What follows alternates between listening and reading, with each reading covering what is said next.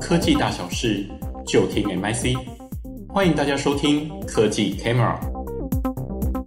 欢迎收听转型现场，我是史达洛。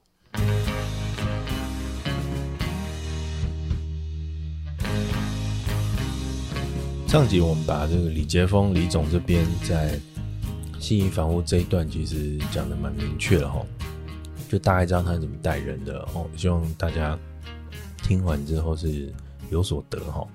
我这边其实也是受到哇很大的震撼哦，就是这么行的行得正坐得端，然后带人带心的主管，是真的可以往上走的。嗯，接下来我们在下集当中会聊他出国立下战功这件事情，然后再会聊到就是哎、他转到。驻商之后跟信义这边的差异是什么？我觉得业态差异对对一个人才来说是还蛮大的一个坎哈。就比如说像我自己在从厨师跨到可能跟食品加工这一块的时候，中央厨房这一块的时候，其实是这个花了很多时间在先走下山，再往上走，去学习一个新的 domain knowledge，然后整个。想餐饮的逻辑跟跟这个 scale 都完全不一样哈，所以，哦，李总这边今天也跟我们分享很多。那再就是，呃，他会有提到说，其实在做助商的时候，很像在下那个黑白棋，你知道吗？黑白棋就是，哎、你一旦翻过去了，就是对方的加盟店就少了，你这边加盟店又多一间，所以他可能就分三种方式嘛。哦，李总跟我们分享说，比如说你就直接把人家的那个。最强的那个说服整间店带兵投靠，哦，往这里去，哦，那这个就是人家少一间，你直接多一间，一来一往就是差两间，这是最好的状态。但有可能是找到一些比较差的，这个竞争力比较弱的第三品牌、第四品牌，所以你可能直接把它买下来，但那整条线就会拉得很长哦，就是人员素质、企业文化其实是差异很大的。所以这个值的部分呢、啊，要怎么样去把这个拉到跟住商这边一样整齐，就变成是一个很重要的课题。或者是，哎，李总跟我们分享说，他是怎么样说服，哎，所谓有一点破坏性创新的这种方式的人才能够进来。就好像这个外送行业居然碰到像 Uber 这种 这种破坏式竞争，其他行业的人进来，所有的传统车厂碰到特斯拉会被打的密密麻麻，所以。李总也希望说，他可以说服，比如说，哎、这些做代书的、做代销的，这其实很会卖房子，他们是不是也可以来加入他们的这个体系里面？你看，这个这个想法就就就跟我们完全不一样嘛。你看，这就很厉害。哎、回头来聊，其实还有这一段是在聊说，他在马来西亚的时候，这边碰到了磕磕绊绊、坎坎坷坷哈。呃，比如说在做外派的时候。他特别强调一个所谓的勇敢的特质，这个勇敢的特质跟我们华人教育所受到的这种温良恭俭的状态是很不同的。你必须要勇于认识哈，老板是喜欢这种特质的。他他作为老板，作为主管，其实也是欣赏这样的员工。我觉得这件事蛮重要的。那你必须要先确认，可能老板给的资源哦，好，老板想要的条件。那打地基这件事情，他出国打市场，一开始打地基啊，比如说你了解法规，了解规范。了解这个地方文化，你把第一间店开起来，也许它不是一个成功的，呃，就是短时间业绩很好、很多成交案例的一个成功的店，但不是我们要的是 fundamental，就是把这个基础打稳哈。所以这件事情是外国文化的适应，他认为是他在马来西亚这边花很多时间去做的。然后再是老板的心是什么？就是呃，你特别要注意，不要把。老板陷于陷他于不义啦，哈，因为他远在台湾嘛，哈，就是不要让这个没有听到炮声的人去做战争决定，这是非常非常重要。所以良善的沟通，而且充分的沟通就很重要。三不五时就给老板打电话，然后跟他讲这件事情要注意什么，不然会违法，或 者这跟台湾不一样等等，这些事情就很重要。因为马来西亚它还是一个多宗教、多语言的国家，它有很强的。这个文化脉络，这些传统其实是代表一些无法撼动的力量，所以我们必须要尊重等等。这是其实讲的蛮多的。然后这些不同的地方文化，它有点像是派系一样哈，就是台湾地方政治的那种派系，就你必须要了解，你才有可能掌握那边的民意，你必须要顺着走。所以在马来西亚这一段，其实我自己认为是哦，这些细致的东西，呃，因因为其实他在外派的时候，我们是常聊天的，所以我特别有有感觉到这些东西是不容易的。然后我希望各位听众可以在这集当中也可以得到你想要的。好，我们听下去吧。某方面来说，我年轻的时候很勇敢，就是那个评估得失的状态，就是生死之外无大事啊。的确也是在没结婚没小孩的，然后一人保全家保的状态下，嗯、这件事情赔钱负债又怎样？又不是赚不回来。对啊，算一算洗盘子洗多久可以赚回来？这件事情我觉得可以做，我就做了。而这个勇敢的概念，它会它会伴随着你的这个整个责任越来越大之后，年纪越来越大之后，它的风险越高。对你，你开始不能承受这些风险，你就开始变得不勇敢了。对，对啊。那去马来西亚那个时候，你是勇敢的吗？哎、欸，我是勇敢。哎、欸，对，所以我才决定了这件事情。Okay. 去了之后，老板老板有给你武器吗？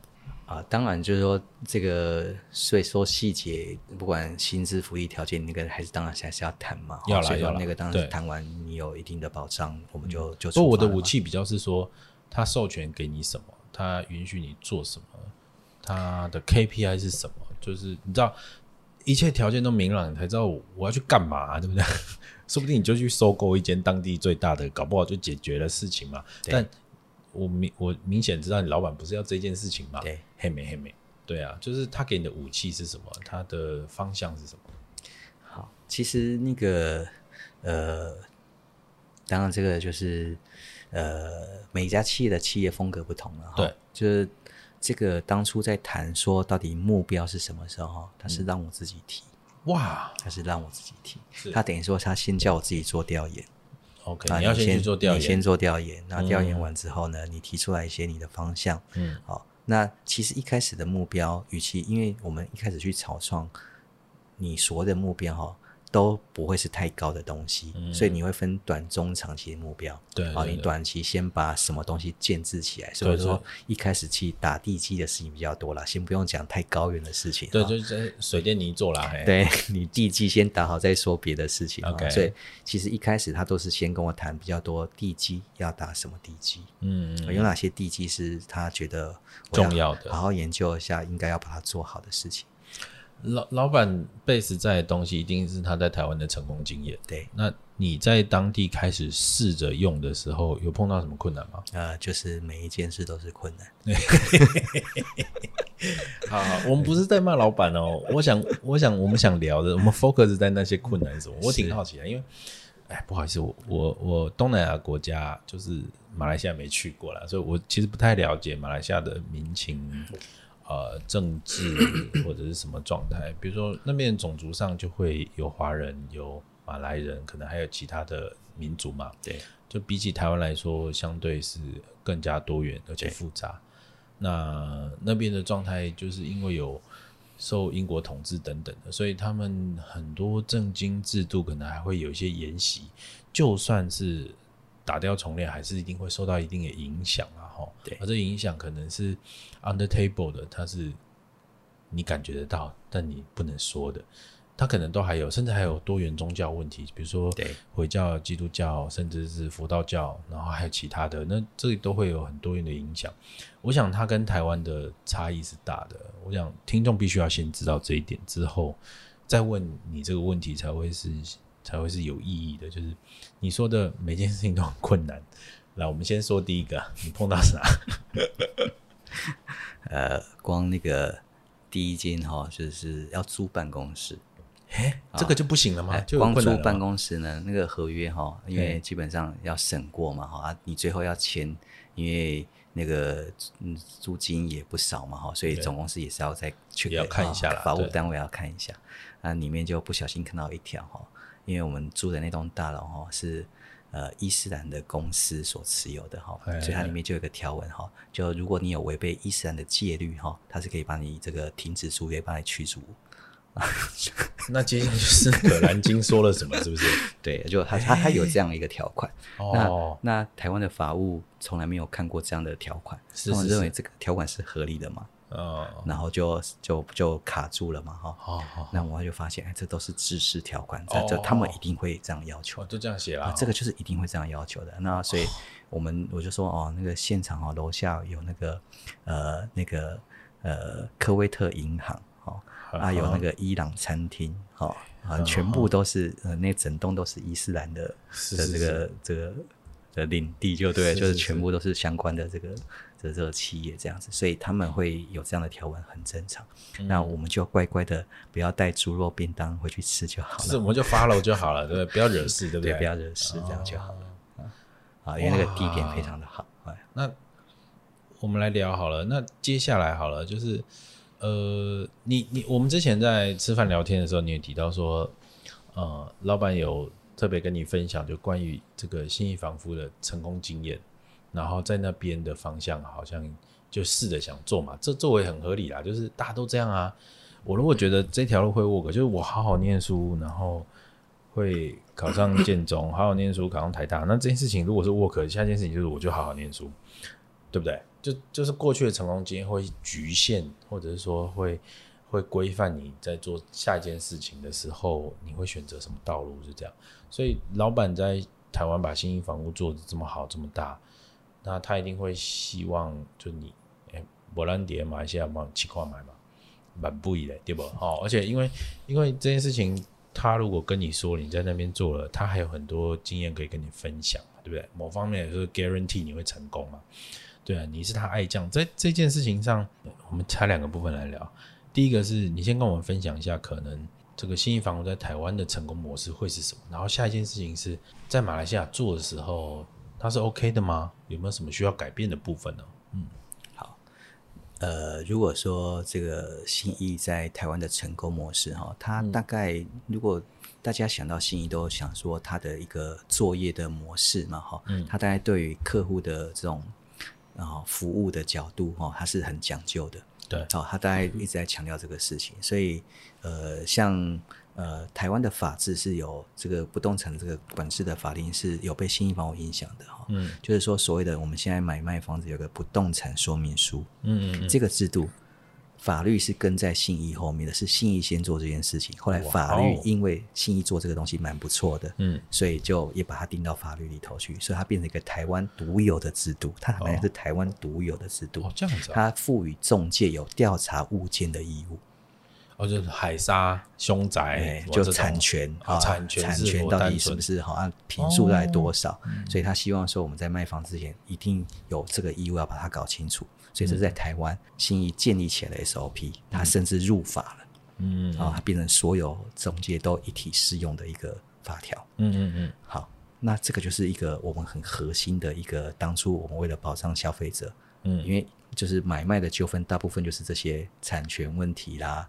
物况问题去纠纷的嘛？我如果先把这个东西确认好，在交易的过程中，嗯、我们就是在这个前提之下去谈金额，嗯、它就纠纷就会比较少。嗯，所以他说，那如果我们去马来西亚，能够把这个想法带过去，他就会创造一些差异化的优势。所以如果我们也做这件事的话，嗯、它应该可以带来一些优势。哦、所以就要我研究一下可不可行。哦哦哦，我当然是充满了热情，觉得。对，我们要把这个观念带到马来西亚，就喝代机啊！哎，对对对，到马来西亚哈，就被就被主管机关打枪了。Who do you think you are？哦，而且你还是一个外国人呢，对对不对？如果你是国民也就算了，就算你是国民，你也是华人，OK，你还是外国人。其实重点，它是一个法律的思维啦。他觉得哈，我觉得那个国外他们在分工上，他是想得很清楚的。嗯，他觉得哈，中介的本质是做居间中介，嗯、你在介绍人去媒合成交，嗯、这才是你的专业。嗯，他认为物件的这个调查、产权相关的调查，这是律师的责任。哦，所以如果你不是律师，就算你做了调查，你也没有合法性，我不信任你啊，你没有那个 OK OK，你没有 qualified。对对对，所以他就觉得你无。这这件事轮不到你做，这这不是你该做的事情。所以我们那时候连说，我们因为通常去会卖他的新成屋嘛，哦、我们就去跟建商要一些资料啊。建商说：“哎，你做中介的干嘛跟我要这个资料？”你就卖掉就好了。哦，这些事是律师要做的。我说我们想帮我们的客户掌握状况，先帮他理清事情。他说我们没有听说有人要这样做的，你们为什么要做这样的事情？哦，所以我们就充满了黑人问号的状况下，我想他们也是。那我们就觉得哦，好像撞墙了，因为我们觉得的优势对他们来讲是不是觉得不合宜？嗯，他觉得不需要。嗯，我甚至我是在马来西亚，我是有我是有营业员证照的，我有去上课。哎，那个老师，印度人老师哈，讲英文哈，他的印度英文真的是很难听懂，很辛苦了你。他的第一句话就是讲说，中介的义务里头不包含调查物件。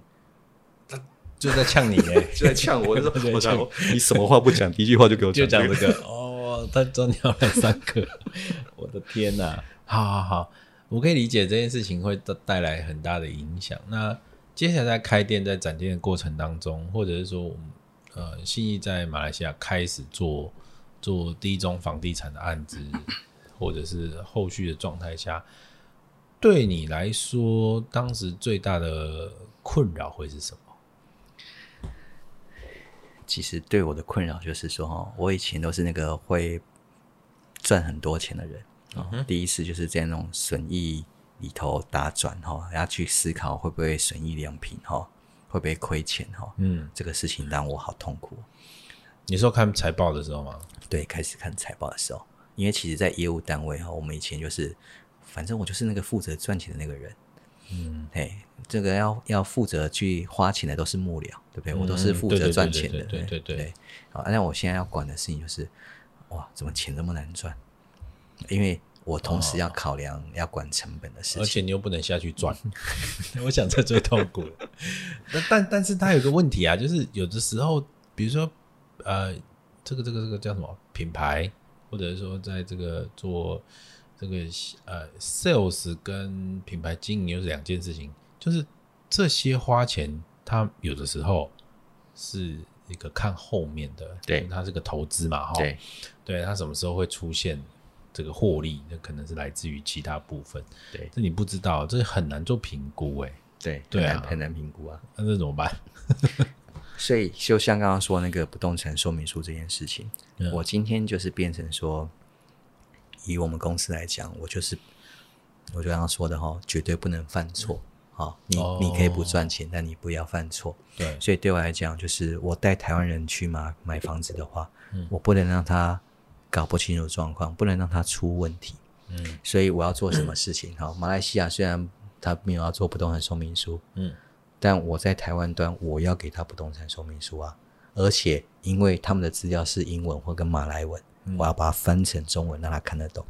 OK，所以在台湾哈，我们卖一间台湾的房子，不动产说明书的成本大概几千块。对，啊，但是我如果卖马来西亚的房子，那在台湾端卖给他，嗯，好，我那个东西哈，整个不动产说明书的制作成本大概是十万块。我这个不是什么两倍三倍呢，因为你要你要把它翻译成中文嘛，哈，所以马来文跟英文的这些资料解读完，翻译成中文。大概成本是这个样子哈，哇，所以就变成说，所以其实那个成本是非常高的。对啊，好，那当然获利是也会 cover 这个东西的。嗯、我只是要表达是说，它其实成本比在台湾卖一个房子高很多，嗯、所以它其实基本上它真的就是，我是为了开成这条线，嗯，你要用这条线，它的成本比在台湾端开一家分店赚钱高多了啦。嗯、所以说它不容易赚呐，它其实没有那么容易赚呐。啊，如果你真要赚。啊，就是最近不也是有新闻嘛，哈、嗯，某某这个政治人物哈，跟那个亚太啊 拍照什么的就被懂了，好，你就会变成往那个方向去走，那就是老板就说那个不是重点。我我有点困惑，就是这整件事情，就是原本你是要去打天下那个人，但其实他有很多柴米油盐是你。你必须要看头顾尾的，比如说看财报、看损益，然后这是挺辛苦的。一定有很多是当初设定的目标，但是不断的要跟老板远在台湾的老板做沟通，而且那时候碰到疫情。对，我们来聊聊。我不，我我很不愿意说向上管理这件事情，我很愿意说的是如何跟老板手牵手往前走这这样的说法，就是你是怎么跟他做沟通，或者是说这个沟通说甚至是做说服的这个过程，他一定要一定还是要够敏感，对啊，你要怎么做？呃呃，这个坦白讲，老板也会用各种的方式哈来让我懂这些事情，然后我们、哦、我们坦白讲，我们也。感谢有这个机会去外派去学习很多事情，所以其实那个过程中你也学到很多东西。比如说我那个时候去马来西亚的时候，那就跟一些高层就是也吃饭哈，有时候他们也会过来关心一下嘛，哈，吃饭啊，啊，他们就跟他们聊啊，因为集团很大，也不是只有一个海外事业嘛，我们日本也有，中国也有嘛，哈，那他就会给给我举一下其他的外派人员的例子啊，他就跟我举了一个哈。因为我们在中国哈，这个当建商这件事情，我们也搞得不错，嗯嗯，嗯，那就有跟我讲说，哎，其实那个当初这个建设事业的这个总经理过去的时候，一开始也是一开始去都要了解市场嘛，嗯，好，那他做到的状况是，哎，他就是每个礼拜写一个 report 给老板哈，告诉他最近。呃，这个礼拜研究的得知的资讯跟状况，做一个 report 给他。那我就突然惊觉，我怎么我自己没有做这件事情？哎呀，老板是不是在点我啊？哎呀呀呀！哎，他觉得哦，那就是巧巧妙的提点了。是是是是是。对，所以我说这个事情有时候没有做不知道，做就知道啊，有人是怎么做的啊，前辈是怎么做的。对对对对对。对，所以你在中间其实学习很多啦，就是你所谓的跟上级的沟通、跟高层的沟通，其实有时候那个都是你要去体谅那个，就像我们说哈，不要让没有听到炮声的人来做决策，嗯、懂对不对？好，但是真的实际上，二战在打仗的时候，难道这些做决策的将军们都有听到炮声吗？丘吉尔带领英国撑过去，而且取得最后胜利，他。他有了，他有听到炮声，他雪茄被炸的好惨。所以我要表达，我表达意思是说，炮声不一定要真的耳朵听到了，他至少要了解状况了。对，你要跟他说了，我们要跟他说了，所以我们只要做好跟他说的这件事情。好，那当然沟通这件事情，就是如果你能说的够清楚，那当然他就会听得下去。OK，所以我说，像刚刚我跟你沟通的这些事情哈，不动产说明书啦，哈，这些事情，你把它讲清楚。啊，把那个制度的缘由跟这个东西能够说清楚，嗯，老板们都很敏锐的啦，他大概就可以听得懂，说你是不是胡乱他的啦？对，或者这也差呗，没八个，对，移动灾啦，对对对，他他也他也不是刚出社，他他弄了一个信义房屋，这很厉害的嘛，对。OK，我们快转一点点好了，就是这个外派的回来这件事情，就一定是在马来西亚做出了不得了的成绩。你你自己回头看啊，就是你觉得在外派这段过程当中，这个插旗这件事情，嗯，它可能不是一个物理上的插旗，它可能是一个你知道制度上的，或者是一个什么样的状态，对总公司带来了什么样的这个收获？你这边是怎么看这件事情？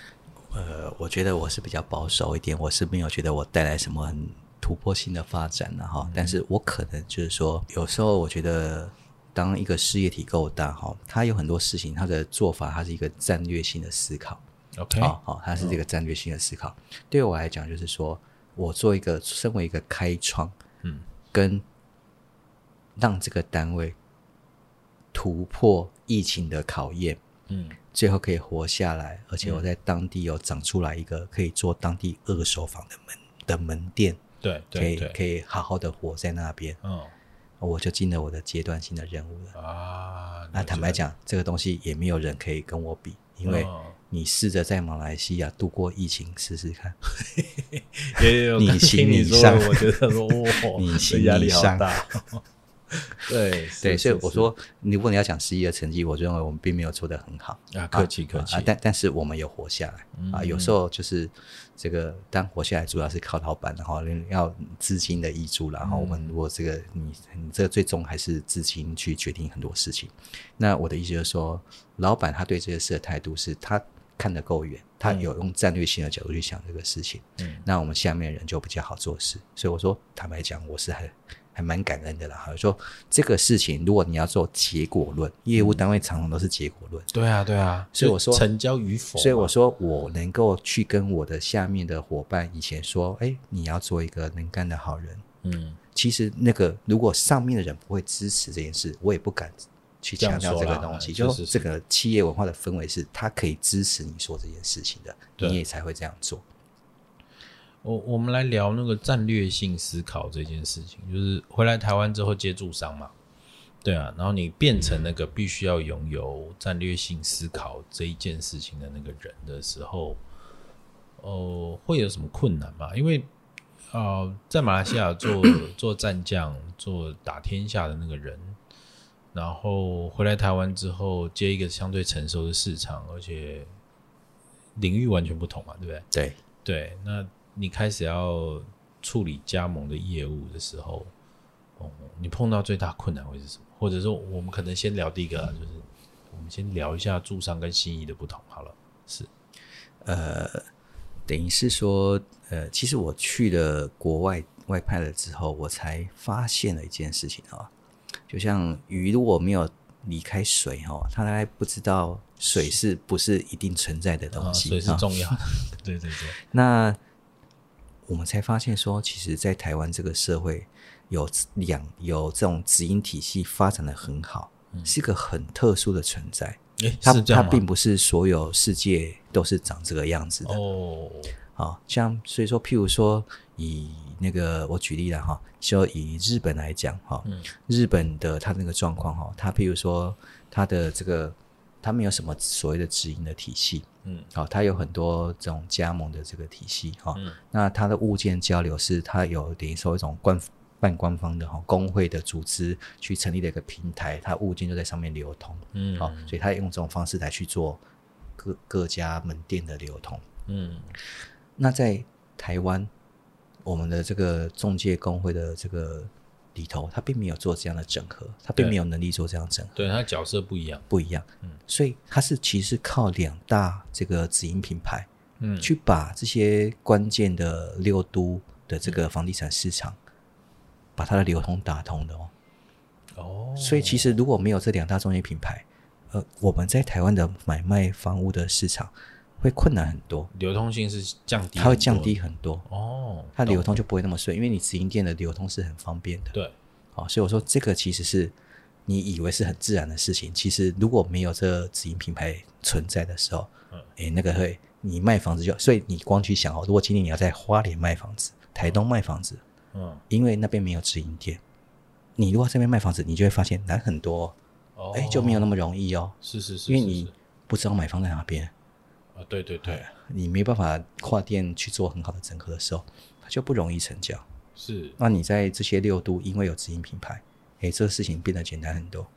Okay. 所以你以前以为卖房子很简单，那是因为有大的品牌连锁品牌在那边做很多事情。那你跑去就是现在在负责加盟业务这块的头的时候，碰到就是这样的困境，那该怎么办呢？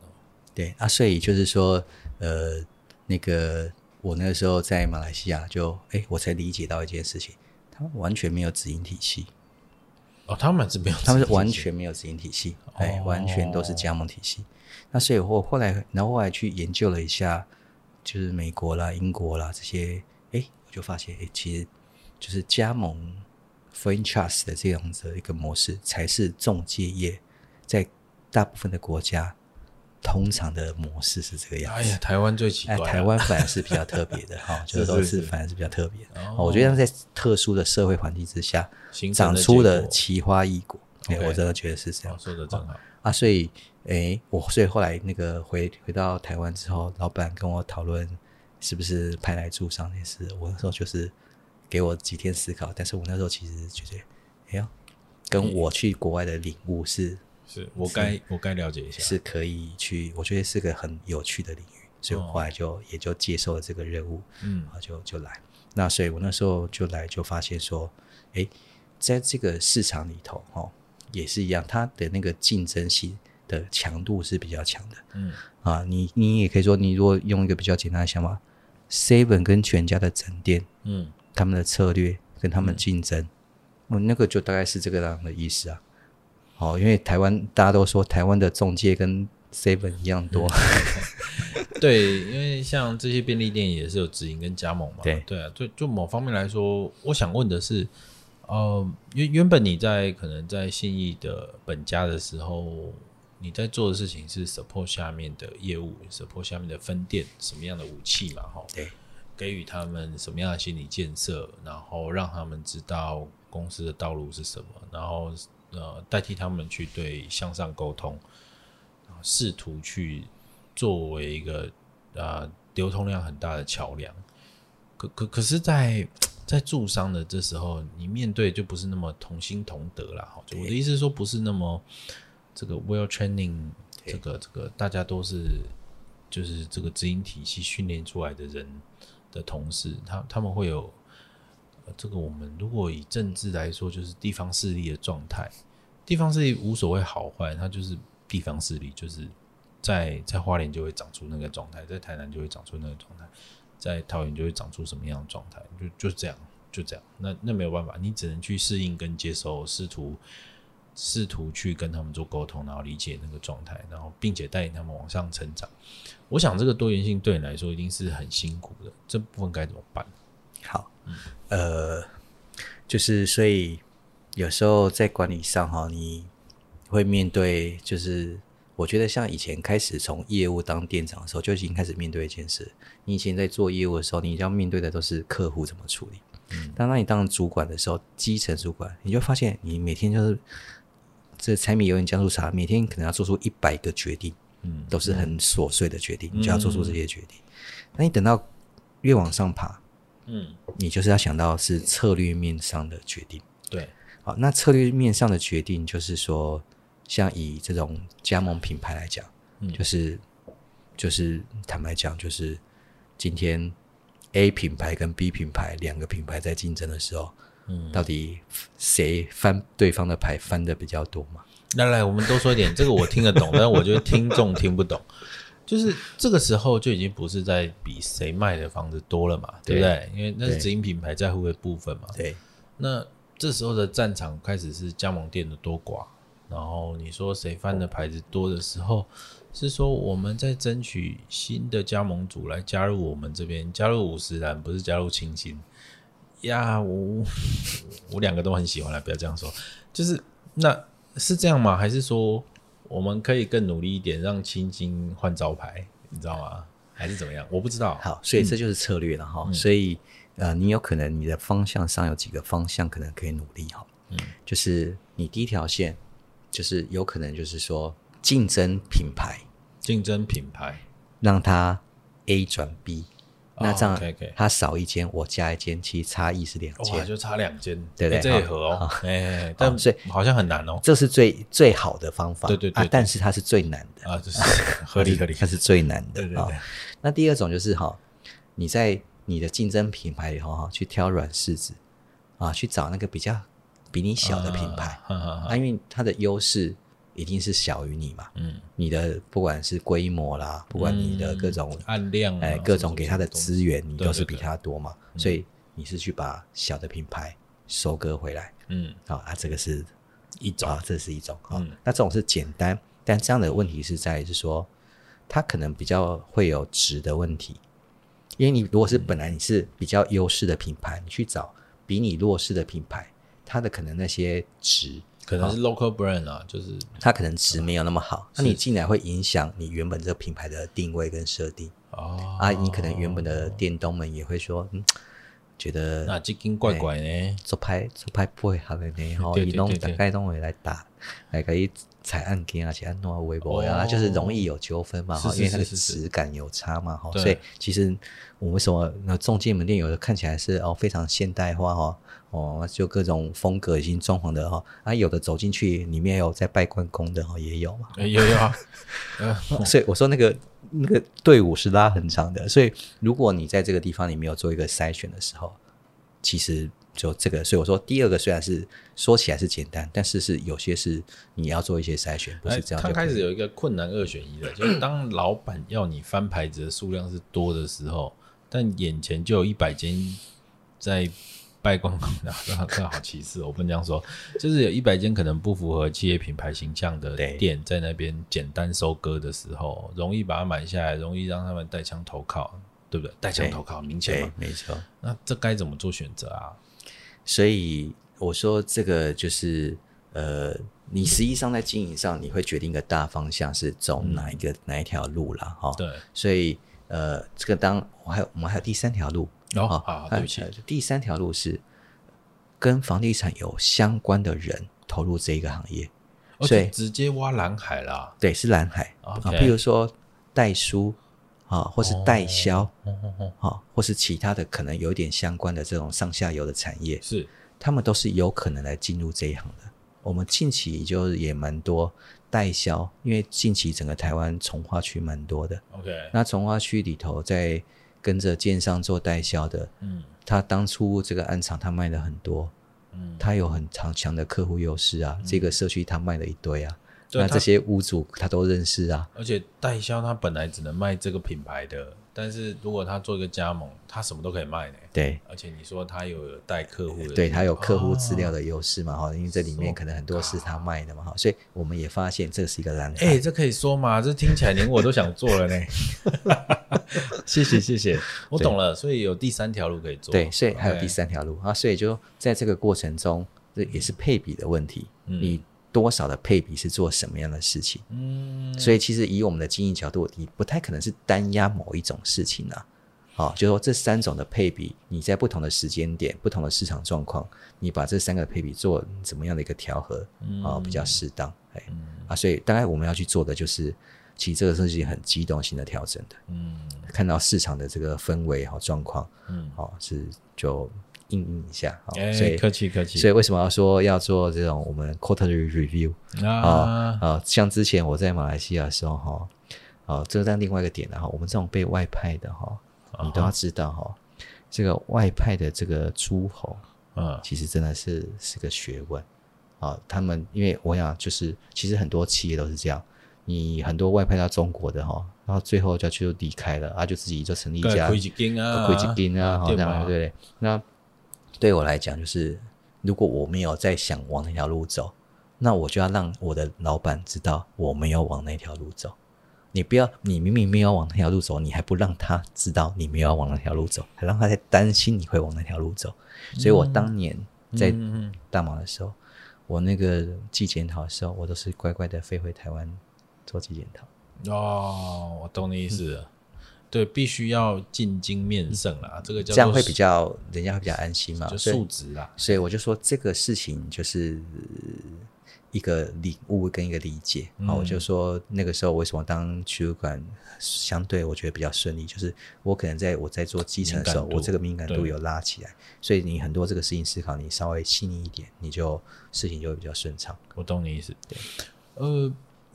我们回回头聊住商好了。你现在在华的是住商这件事情，在接下来的下半年，或者是明年度，甚至是更长远的发展，我们有什么可以期待？你们会推出一个新的服务、新的商品，或者是不同的营运模式？I don't know，或者是其他东西，有没有什么可以让我们大家可以 exciting 期待一下的东西？他与其是说是那个。应该是说这个产业，嗯，它的发展方向，嗯，它是谁哪一个品牌或哪一家公司最能够 catch 到这个东西，嗯，那其实所有我觉得全世界的这个中介业都在面对一件事情，那个事情是翻天覆地的事情，网络吗？那个叫做 proper tech 诶，这什么？这什么？就是地产科技，地产科技啊，就。啊，就你们那个线上看房的东西没？呃，不只是那个东西，哦、它那个是很那个还算是很技术性上的东西。它其实这个 PropTech 是会有商业模式的问题。LBS 吗？Location Based Service 还是是什么呢？呃，不只是那件事情哈。OK，像台湾在做房地产哈，嗯，我们大概就是中介门店代销，然后这些模式、嗯、就是做这个赚中介费的模式。是是是。那其实台湾现在一直在谈居住正义哈，所以坦白讲，这个事情有点被就是有点无限上纲了哈。就这个东西很重要，好，但是我们在讲这件事情的时候，好像也把投资理财这件事情变成是一个好像是等于邪恶。对，他的确是有一点你说的无限上纲，就是是否刚出社会就应该值得，或者是有这个正当性买一间新一新一区的房子嘛？对不对？对，就这我我我举了一个是很极端的例子，但也也想只是来说。这件事情被无限上纲到这个程度，其实对大家都不好，因为它就等于是你把手伸到一个自由市场嘛。对对，那只要经济学有修过一点点，就知道说，你只要去干预自由市场，对，绝对不会有好下场。Invisible，对，对，这件事情是不应该去碰的哈。所以那个其实在国外哈，如果如果哈大家看那个 cable 哈，你的 HGTV 你有在看的话哈，就是说哈，那个你每天看就会发现，哎，其实。